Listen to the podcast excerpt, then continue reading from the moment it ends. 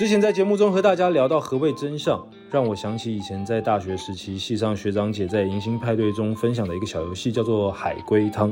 不知道大家有没有听过？这个游戏很有趣，主持人会给予参赛者故事背景和结局，大家必须要透过提问的方式，试着勾勒出故事的全貌。有的虽然很无厘头，但有的你静下心去想动机，真的会有点毛骨悚然。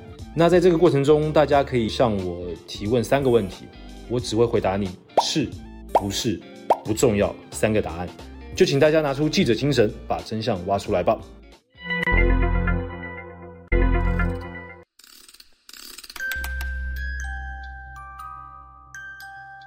某个村庄有个医生，据说他有读心术，因此他不止问诊，还常常协助咨商。有天，有个女子来咨询自己情感烦恼，医生握着女子的手说。你已经发现你的另一半爱的不是你，就分手吧。女子惊讶不已，医生竟然真的说中她的心声。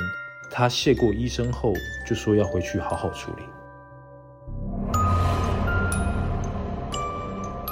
后来，女子的妹妹前来拜访医生，说之前她的姐姐来看诊，没想到她竟然自杀了。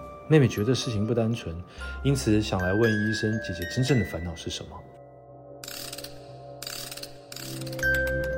没想到这个时候，医生却说自己没有读心术。请问医生有没有读心术？